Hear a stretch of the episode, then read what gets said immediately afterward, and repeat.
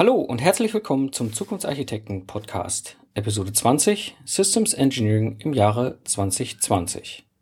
Schön, dass Sie dabei sind. Ich bin Mike Pfingsten und das ist mein kleiner, aber feiner Podcast, um Ihnen Wissen, Tipps und Tricks rund um Systems Engineering weiterzugeben, damit Sie stolz sein können auf die Systeme, die Sie entwickeln.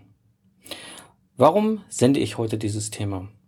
Hm, ich habe den Podcast nun seit einem halben Jahr aktiv. Das heißt, meine erste Folge habe ich Mitte Februar gesendet und äh, ich bin total begeistert und es macht mir wahnsinnig viel Spaß und das ist auch heute die 20. Episode. So habe ich mir überlegt, mal ein etwas anderes Thema zu nehmen, eben nicht Methoden oder irgendwelche Interviews, sondern ich bin vor einiger Zeit halt äh, über ein, ein Paper äh, gestoßen von der Incus, da gehe ich gleich auch nochmal im Detail drauf ein. Und das habe ich vor, äh, mir mal so als Basis zu nehmen, um mal zu diskutieren, wohin geht's eigentlich mit dem ganzen Themenfeld Systems Engineering in den nächsten Jahren. Bevor es losgeht, habe ich noch zwei sehr spannende Hinweise für die Hörer. Auf der einen Seite vielen, vielen Dank an Björn Schorrer, äh, unseren Hörer, der gerade ganz aktiv dabei ist, im Raum Minden ein Hörertreffen zu organisieren. Wir haben uns schon ziemlich weit abgestimmt, was die Locations angeht und vermutlich der Termin wird Mitte September sein. Ich werde euch Hörer da alle auf dem Laufenden halten. Also tragt euch schon mal einen Kalender ein.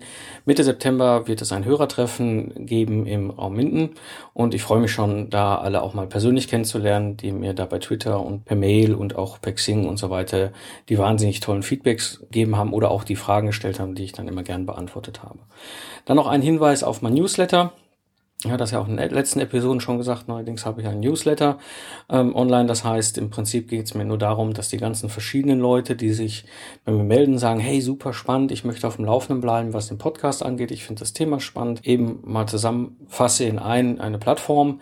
Dieses Newsletter ist so, dass ich dort halt einfach aktuelles über den Podcast sende, zum Beispiel, wenn das nächstes Hörertreffen stattfindet und wo genau das ist oder wenn irgendwelches Neues passiert, irgendwelche Interviews, die jetzt bald kommen. Es wird ein reiner Info-Newsletter sein, um alles, was sich um diesen Podcast dreht. Das heißt, diejenigen, die gerne äh, aktuell auf dem Laufenden bleiben möchten, einfach eintragen. Ich habe ein kleines Bonbon dazugelegt. Ich habe ein kostenloses E-Book mal schon vor längerer Zeit geschrieben zu dem System Footprint, äh, zu dem Project Footprint, den ich einsetze. Und ähm, das gebe ich dann einfach mit dazu. Da gibt es einen Download-Link. Also immer fleißig eintragen und dann bleiben wir in Kontakt. Kommen wir nun zum Thema Systems Engineering im Jahre 2020. Wie gesagt, ich bin vor einigen Monaten bei der Incus. Ähm, Incus ist ein internationaler Verband für System Engineering. Äh, da, äh, auf ein Paper gestoßen, auf eine Studie gestoßen, in der eben halt eine Vision formuliert wurde, wie Systems Engineering im Jahre 2020 aussehen konnte. Diese Studie ist veröffentlicht worden 2007, das heißt, es ist auch schon ein bisschen her. Es ist nicht ganz Halbzeit bezüglich auf 2020, aber ich denke, fünf Jahre schon mal eine Zeit, um Tendenz, einen Trend her, äh, zu, kennen, zu erkennen. Und ich, seine erste Einschätzung dazu ist ähm, angebracht. Und das ist halt auch so ein bisschen das, warum ich das äh, heute machen möchte. Wer diese Studie im Detail lesen möchte, ich habe in den Show Notes zukunftsarchitekten-podcast.de slash 20 den Link auf die Studie auch nochmal hinterlegt. Jeder von euch kann gerne auch sich nochmal selber das Ganze durchlesen und nochmal im Detail bewerten, wie er das sieht. Und ich würde mich natürlich auch über Feedbacks freuen und auch eigene Einschätzungen zu den verschiedenen Themen. Wie werde ich halt in heute in dieser Episode über dieses, dieses Studio, über dieses Paper sprechen? Ähm, es gibt verschiedene Bereiche, die dort von der Incus definiert werden. Das heißt, ich werde einen kurzen Überblick über diese Bereiche geben und ich werde diese Beschreibung der zukünftigen Situation in 2020 für diese jeweiligen Bereiche, die die Incus formuliert haben, äh, einmal kurz darstellen und anschließend zu dem jeweiligen Bereich meine eigene Bewertung dazu. Also meine Überlegung, meine Gedanken, meine Sicht auf das, was dort formuliert ist, wie weit etwas erreicht wird, wie weit etwas vielleicht auch nicht erreicht ist oder aus meiner Sicht irgendwo noch zu tun ist. Ich, was ich nicht machen werde, ist, ich werde nicht den Status von 2007 definieren, denn das ist so ist die Studie aufgebaut. Also es gibt eine Statusfeststellung 2007 für diese fünf Bereiche. Dann gibt es quasi ein, ein äh, Treiber- und Verhindererblock. Das heißt, da beschreibt die Inkus, wie welche Treiber es gibt zu den fünf Bereichen und welche, welche äh, Hemmschwellen es zu diesen fünf Bereichen gibt. Und dann formulieren sie eben halt die Situation in 2020. Ich lasse ganz bewusst es aus, ähm, in irgendeiner Form zu kommentieren oder einzuschätzen, was da zu 2007 Stand der Technik quasi ist. Das ist auch schon fünf Jahre her. Und ich beziehe mich ganz bewusst auf das Jahr 2020. Wenn ich das Ganze soweit habe, werde ich anschließend einmal eine abschließende Zusammenfassung machen aus meiner Sicht, so dass wir alle, die, die dieses Thema interessieren, auch weiter das Ganze nach vorne treiben können. Gut, kommen wir erstmal noch ein bisschen zum Hintergrund. Wie gesagt, ich habe gesagt, ich werde mal diese fünf Bereiche, die Themenfelder definieren. Wie gesagt, es geht mir nicht um die Entstehung des Papers und auch nicht die Stände der Themenfelder im Jahre 2007. Wer Interesse hat, kann das in dem Incubus Paper nachlesen. Wichtig ist zu verstehen, welche Themenfelder werden in der Studie angesprochen. Das erste Themenfeld, was sie benennen, ist Global System Engineering Environment. Da geht es eben halt um das, ihnen halt um das ganze Thema globale Umgebung vom System Engineering. Also wie sich System Engineering in der Gesellschaft und in der, in der Wirtschaft global äh, einbettet. Dann auch um das ganze Thema Verständnis des Nutzens von System Engineering. Auf der einen Seite halt Ablehnung oder die Silver Bullet Lösung und eben halt auch um das ganze Thema internationale Entwicklungsteams. Das zweite Thema, oder zweite Themenfeld, was Sie beschreiben, ist das Thema Systems and the Nature. Da geht es Ihnen vor allem um technische Dinge, technische Aspekte, Purpose, Scope und Capability, Komplexität, sehr spannend auch Systems of a System, Technology, Embedded Software, Role of Human, Legacy System Composition. Also all, um, all diese Dinge, die in irgendeiner Form sowohl technischer Natur wie auch technisch menschlicher Interaktion und Schnittstellen angehen. Ähm, dieses Themenfeld äh, beleuchten Sie in Ihrer Studie als zweiten Punkt. Als dritten Punkt beleuchten Sie das ganze Thema Systems Engineering Processes. Also das ganze Thema Aufbau von neuen multidisziplinären Standard, da geht es Ihnen vor allem um Lean und Agile und Spice und CMMI und wie sie alle heißen. Dann eben um das ganze Thema Einbindung von weiteren Bereichen in diese sozialen, äh, in diese Prozesse, also soziale Bereiche, ökonomische Bereiche, politische Bereiche und vor allem auch um die Anwendbarkeit auf mittelständische Unternehmen. Das heißt verteiltes Teams, Skalierung von Prozessen, Umgang mit komplexen Systemen. Das war das dritte Themenfeld. Das vierte Themenfeld ist Models and Model-Based System Engineering. Also das ganze Themenfeld Wechsel von dokumentenzentrierten auf modellzentrierte äh, Entwicklung, äh, was sie dort be betrachten und ganz explizit nochmal rausgestellt haben. Und der fünfte Punkt, den sie betrachten, ist Systems Engineering Education, also die Ausbildung.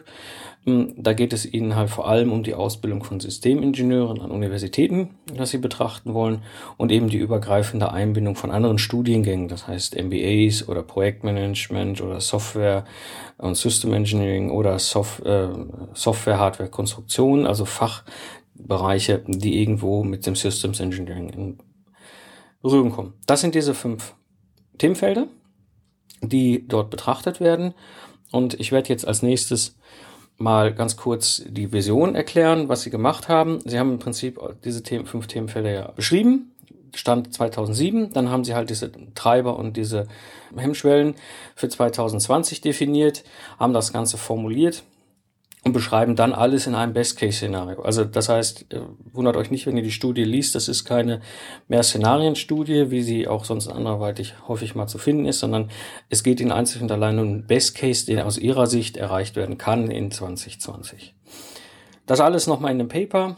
In den Show Notes ist der Link. Gerne nochmal nachlesen. Ich wollte da jetzt im Vorfeld gar nicht auf den alten Stand 2007 äh, eingehen, im Detail oder auch diese Treiber und Verhinderer.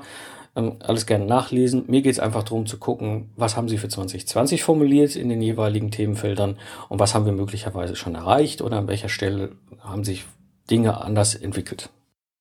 Kommen wir zum ersten Punkt. Global System Engineering Environment.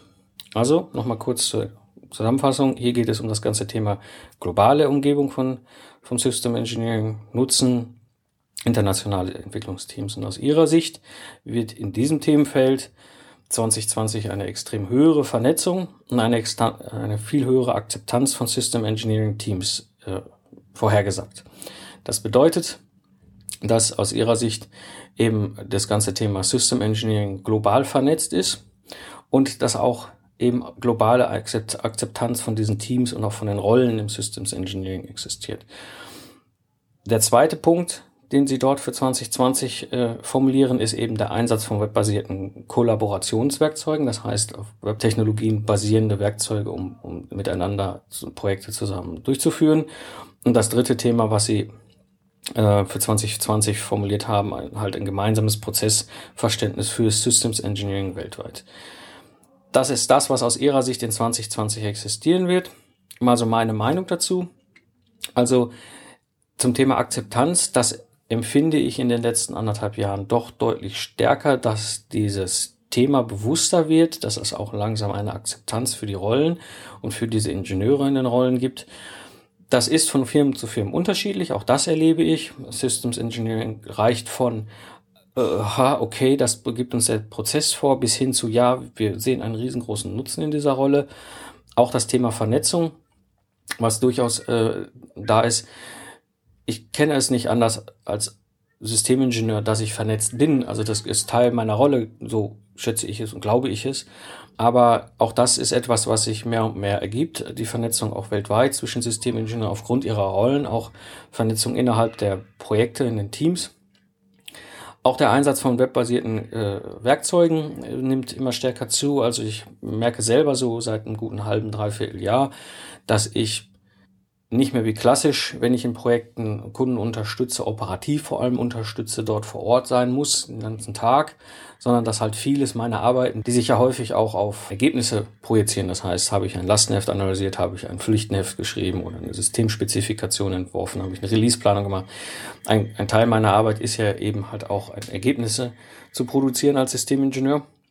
Und diese Ergebnisse, wenn sie beim Kunden gebraucht werden, werden in der Regel webbasiert mittlerweile. Also ich habe mehrere Kunden, die sagen, kannst du dich bitte um unsere Lastenhefte kümmern? Wir brauchen eine Analyse, wir brauchen eine Bewertung, wir brauchen daraus abgeleiteten Teillastenheft für eine Lieferantenanfrage.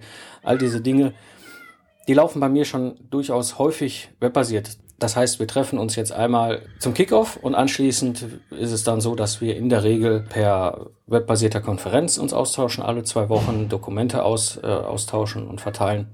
Aber ähm, es ist nicht mehr so wie vor fünf Jahren, ähm, wo ich noch erlebt habe, dass egal, was ich für eine Rolle in Projekten hatte, Troubleshooter, Systemingenieur, Projektmanager, ähm, dass ich dort 24 Stunden, sieben Tage vor Ort sein musste. Das ganze Thema gemeinsames Prozessverständnis im System Engineering weltweit, ich glaube, da muss noch eine ganze Menge dran getan werden.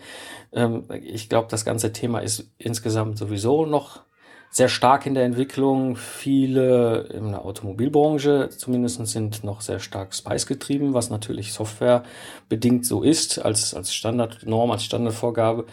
Aber es fehlt häufig auch so nach oben das Andocken des System Engineering. Es ist zwar in Spice abgebildet, aber es ist halt auch nur bezogen auf Software, Hardware, Systeme und es ist überhaupt gar nicht fokussiert auf Gesamtsystemsicht. Sprich, wenn wir ähm, Bereiche wie Konstruktion, Bereiche wie Optik, Bereiche wie, wie chemische Prozesse und all das, was auch zu einem System gehört, äh, betrachten, ist das halt ein, ein Stück weit in den jetzigen Prozessen, die so Standard sind, noch gar nicht so richtig verhaftet.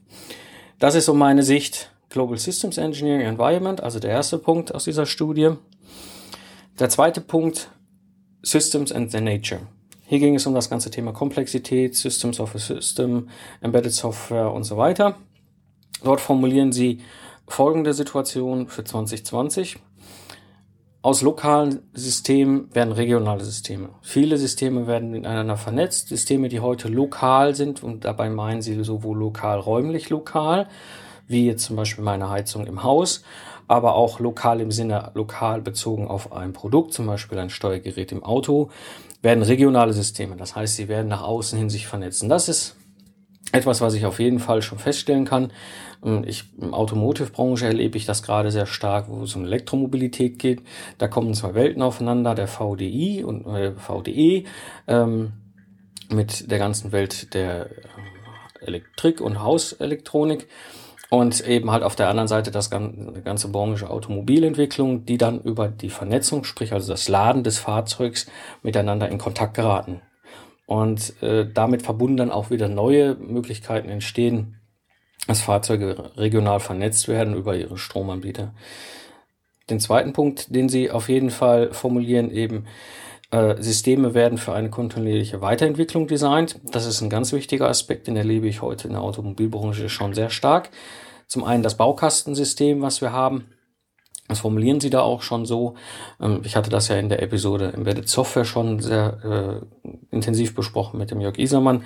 Dieses Baukastensystem ist eins der Basis. Ich denke, das wird sich noch weiter in Richtung Baukastensystem für Systeme entwickeln. Ähm, die zweite Sache, Einbindung von Legacy-Systemen. Also bei Legacy zur Erläuterung geht es halt um Altsysteme, die irgendwo mit eingebaut werden. Häufig sind Systeme so komplex und auch so ja, kostenintensiv äh, bei der Erstellung gewesen, dass sich viele Firmen scheuen, äh, scheuen einfach das Ganze äh, abzuschalten und gegen ein neues System zu tauschen. Das häufig werden Systeme auf Basis alter Systeme weiterentwickelt und verbessert. Und eben dort wird es eben eine Entwicklung dahin geben, formulieren Sie, dass dies in Bezug auf Weiterentwicklung, weiter Nutzbarkeit äh, entworfen wird, auch auf Gesamtsystemsicht. Auch das kann ich bestätigen. Wie gesagt, in der Automobilindustrie ist es schon ein starker Trend, der dort existiert. Schon allein aus Kostengründen müssen, muss die Automobilindustrie das so machen. Jeden Cent, den sie, Cent, den sie einspart, der äh, hilft anschließend äh, Hunderttausende von Euros zu sparen, so dass das eigentlich schon fast äh, normal ist. Der dritte Punkt, den Sie formulieren, das Thema Systems Architecture wird entscheidend.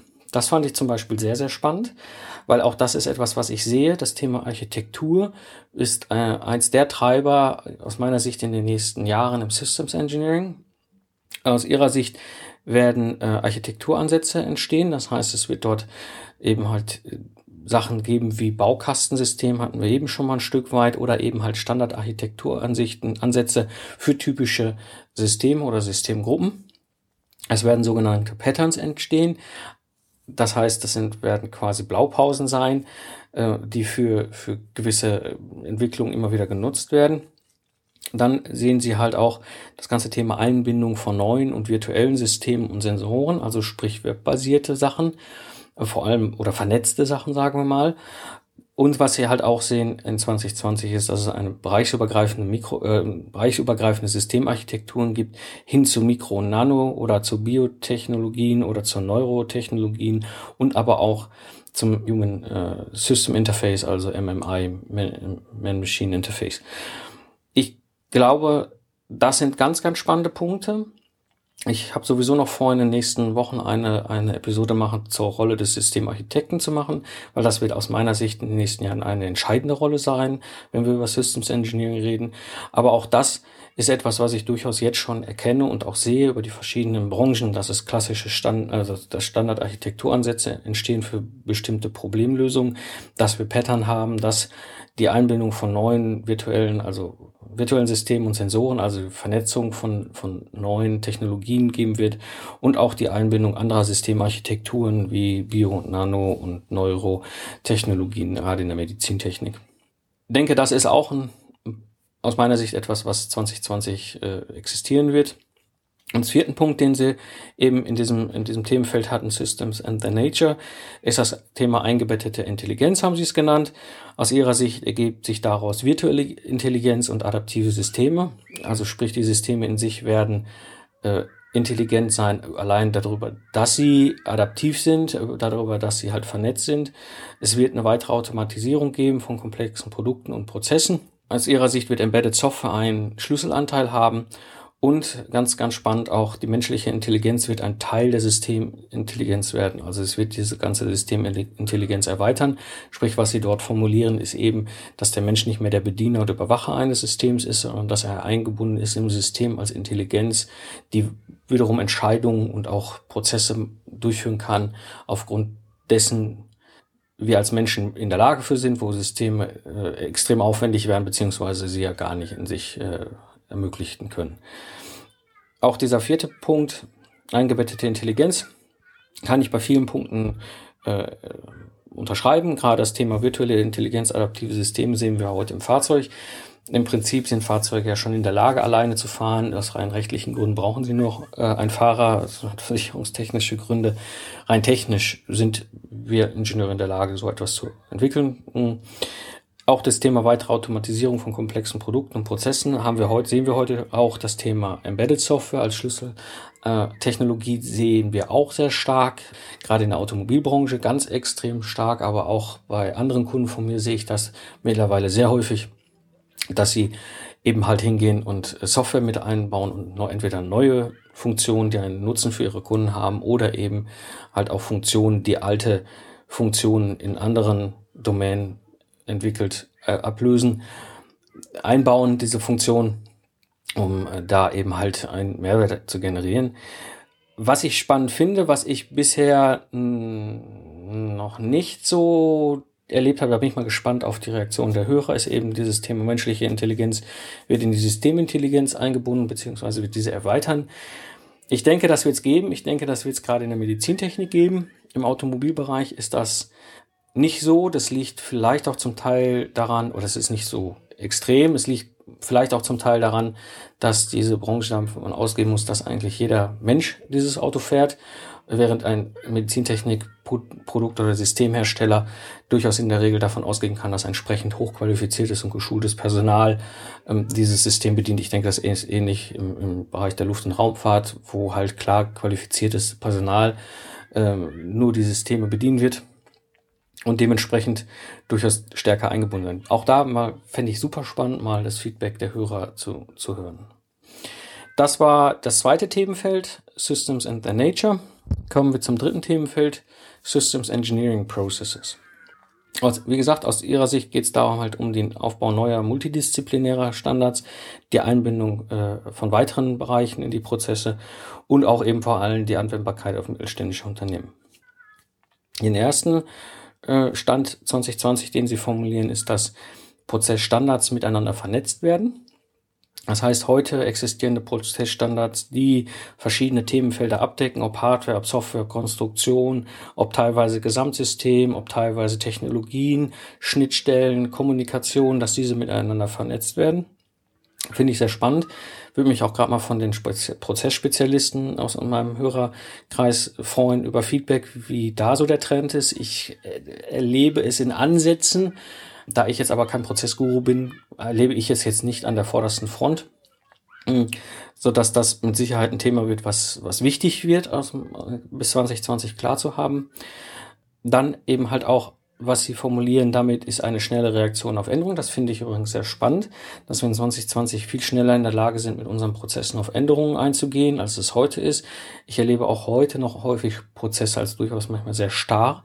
Und das ist etwas, wo Sie sagen, das muss aufgebrochen werden. Und damit verbunden ist der dritte Punkt, den Sie auch formulieren, dass Prozesse ausschließlich nutzenorientiert aufgezogen werden. Also das finde ich super, weil das auch mein Grundanliegen der nutzenorientierten und, und wertebezogenen Arbeit ist. Und äh, die sollen diese Prozesse eben halt auch äh, darstellen und sie sollen eine bessere Entscheidungsunterstützung sein, das ist auch klar formuliert, so dass halt Firmen und Entwicklungsprojekte, die nach diesen Prozessen arbeiten, in der Lage sind, bessere Entscheidungen herbeizuführen. Auch ein sehr spannendes Thema, weil ich manchmal auch erlebe, dass gerne Entwicklungsteams äh, in schwierigen Situationen sich häufig hinter Prozesse verstecken, ähm, was aus meiner Sicht ja nicht oft förderlich ist, um nach vorne zu kommen. Sehr spannend. Auch hier mal fände ich super klasse, Feedback zu bekommen der, der Kollegen, der Hörer, die sich mit dem ganzen Thema Prozessen sehr intensiv austauschen, inwieweit es da auch schon Entwicklung gibt in verschiedenen Bereichen, um dort auch mal zu sehen, wie weit es geht. Aus meiner Sicht ist da noch eine ganze Menge zu tun. Aber klar, ähm, Prozesse entwickeln sich manchmal, auch gerade wenn sie international genormt sind, durchaus ein bisschen langsamer, was ja in der Natur der Sache liegt. Das war der, der dritte Punkt, Systems Engineering Processes. Kommen wir mal zum vierten Punkt. Models and Model-Based System Engineering. Also hier geht es Ihnen um den Wechsel von dokumentenzentrierten auf modellzentrierte Entstehungsmethoden. Äh, und da haben sie auch wieder verschiedene Punkte zu, drunter definiert. Als erstes sehr, sehr spannend, die Vernetzung der verschiedenen Wissensdomänen. Und zwar formulieren sie da, dass es halt verschiedene Wissensdomänen gibt. Das ist eben nicht nur Technologie, das sind auch äh, sozio soziale, ökonomische, äh, Medizin, äh, neuromedizinische äh, Fachbereiche, ähm, gesellschaftliche Fachbereiche, was auch immer, alles Mögliche. Und diese, diese jeweiligen Disziplinen modellieren ja auch ihre Welt heute schon. Und was Sie als, als, als Vision 2020 formulieren, ist eben halt, dass diese Modelle, die auch in unterschiedlichen Tools durchaus existieren, wie wir SysML zum Beispiel haben als Systemingenieure häufig, oder andere Modellierungstools äh, in der Entwicklung, gibt es dort ja auch Modellierungstools, die wir unter Umständen gar nicht kennen, also ich zumindest nicht kenne, die aber Wissen beinhalten. Dieses Wissen miteinander zu vernetzen, um eben halt eine viel stärkere Problemlösung und Nutzenorientierung zu erzeugen. Hochspannend, spannendes Bild dabei, eine spannende Erläuterung dazu, ähm, was Sie sehen, um in 2020 dort äh, einen Stand im Systems Engineering erreicht zu haben.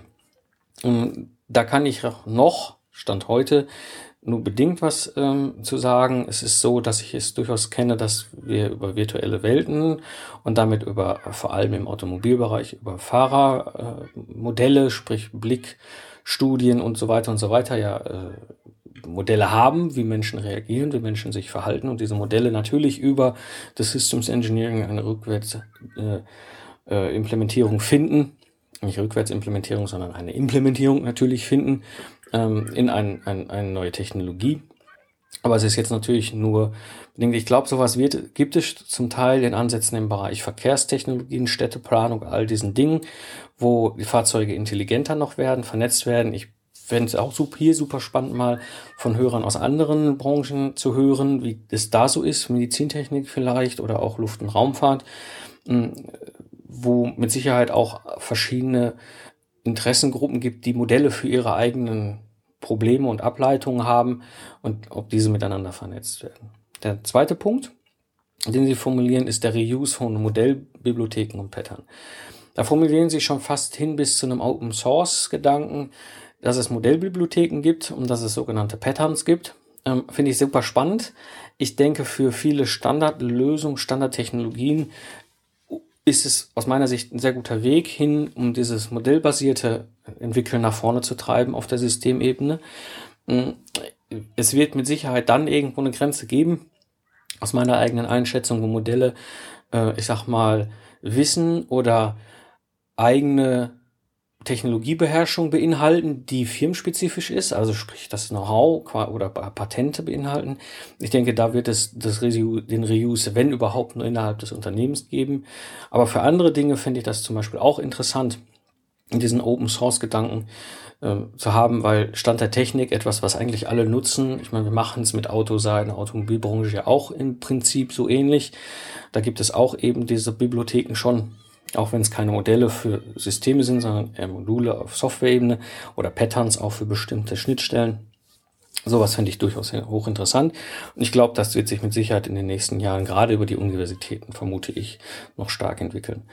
Ähm, dann, was Sie auch formuliert haben, was mir sehr, auch sehr am Herzen liegt, wenn wir das mal lösen können, eine standardisierte und sichere Austauschschnittstelle zwischen verschiedenen Tools zu haben ich erlebe das gerade mit Tools, die zwar noch dokumentenzentriert sind, wie zum Beispiel DOORS und anderen, dass diese Schnittstellen, die ja zwar theoretisch mit dem sogenannten RIM-Interface, also sprich den Anforderungsdatenaustausch-Schnittstelle äh, zwischen verschiedenen Tools prinzipiell existieren, aber in Wirklichkeit eigentlich nicht benutzbar sind. Und sowas fände ich zum Beispiel auf der modellbasierten Seite wirklich gut, weil ich meine persönliche Einschätzung bei diesen Tools, die wir heute im Engineering nutzen, für nicht mehr zeitgemäß halte, die Schnittstellen einzuschränken, um ja sein, sein Tool-Kunden bei sich zu behalten, nach dem Motto, dann kann er ja nicht in ein anderes Tool wechseln. Ich glaube, wir leben in einer anderen Welt heutzutage und Toolhersteller, die in diese Richtung gehen und die in diese Richtung denken und sich mit ihrem Tool abkapseln von dem Rest der Welt, werden früher oder später, hoffe ich, dann auch irgendwann merken, dass sie da auf dem falschen Weg sind. Und der vierte Punkt, nochmal, den Sie formulieren, dass es auch eine starke Veränderung der Rolle des Systemingenieurs Ingenieurs gibt. Er wird sich viel stärker mit virtuellen Entwicklungen, Entwicklungsmethodiken beschäftigen und dort auch viele äh, Bereiche treiben. Und er wird auch ein bessere Entscheidungsfindungsprozesse und, und, und Handwerkszeug für sich formuliert haben. Auch das kann ich heute schon unterstreichen. Ich als Systemingenieur bin mit viel, viel mehr virtuellen Modellen, Architekturen, äh, Systemdefinitionen beschäftigt, als ich es noch vor zehn Jahren war, als ich einstieg. Da gab es das eigentlich so in der Form noch gar nicht so als bewusst. Ja, da wurde schon das ein oder andere Mal modellbasiert gearbeitet.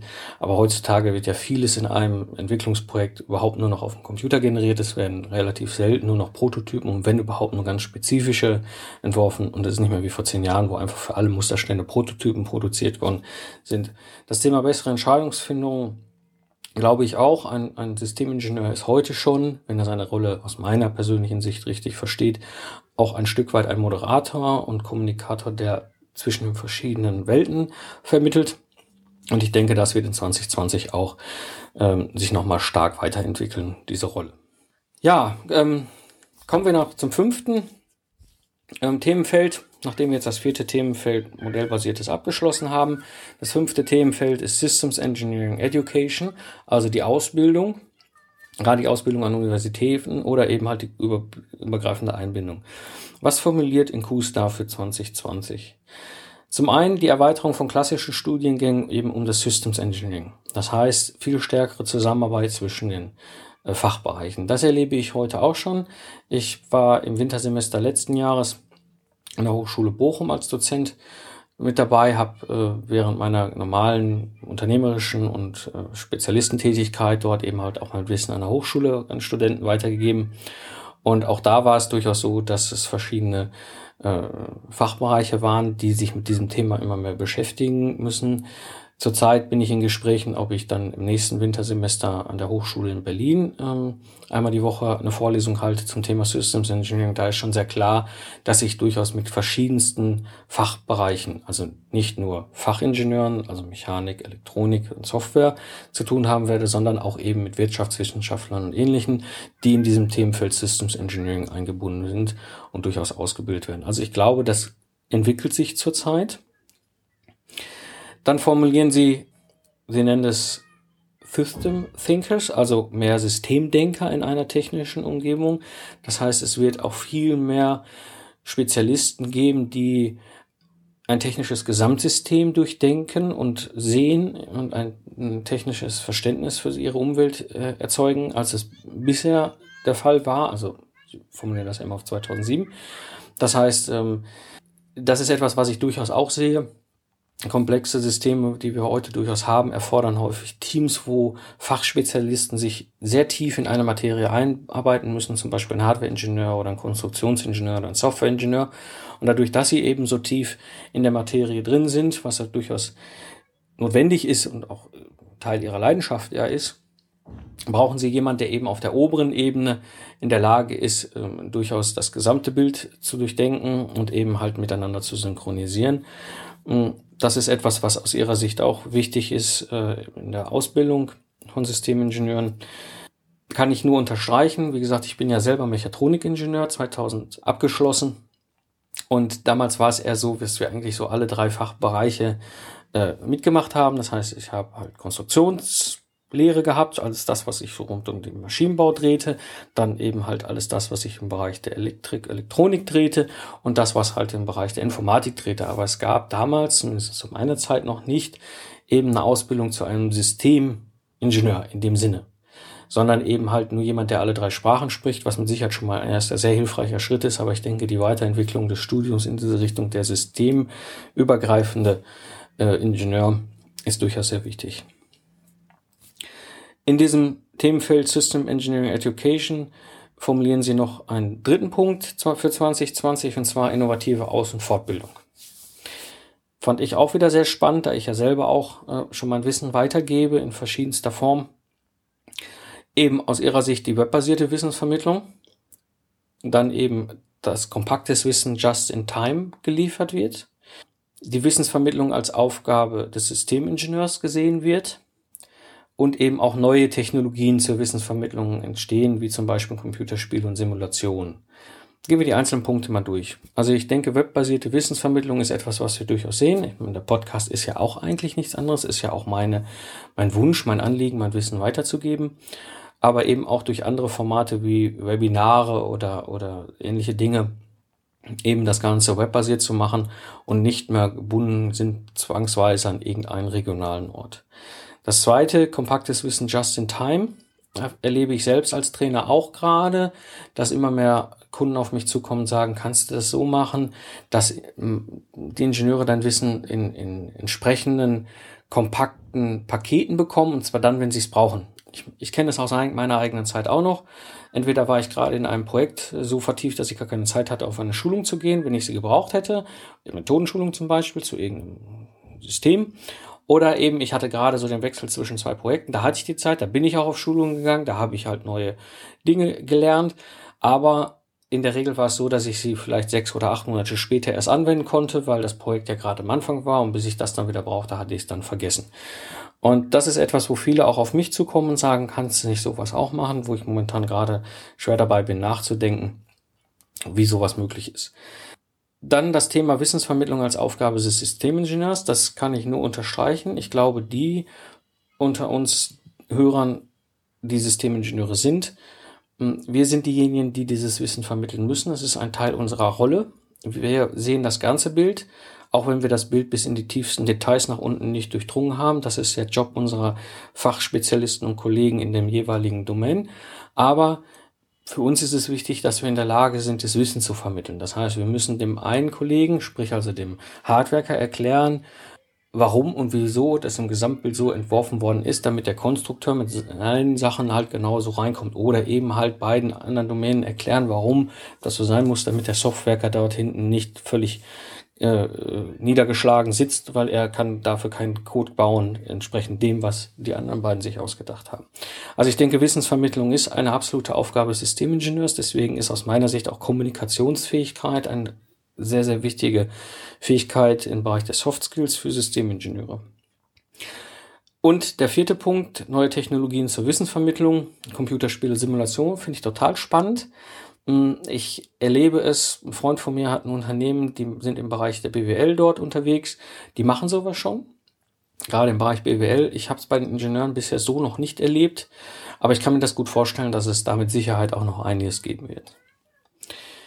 Gut, und nochmal zurück zum Thema Systems Engineering Education. Dort formuliert äh, die Inkus auch noch einen, einen letzten und einen weiteren Punkt, ähm, und zwar das Thema neue Zusammenarbeiten zwischen verschiedenen Wissensgruppen.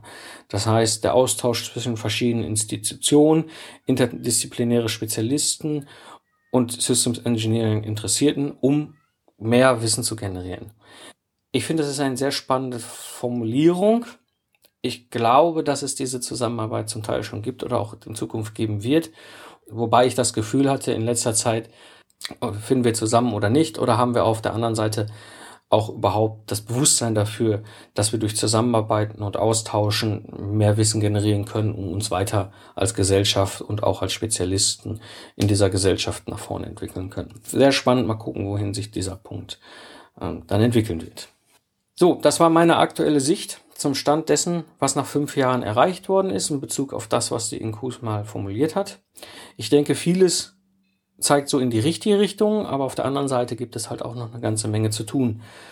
Und das ist so das, die Quintessenz, die ich für mich daraus ziehe.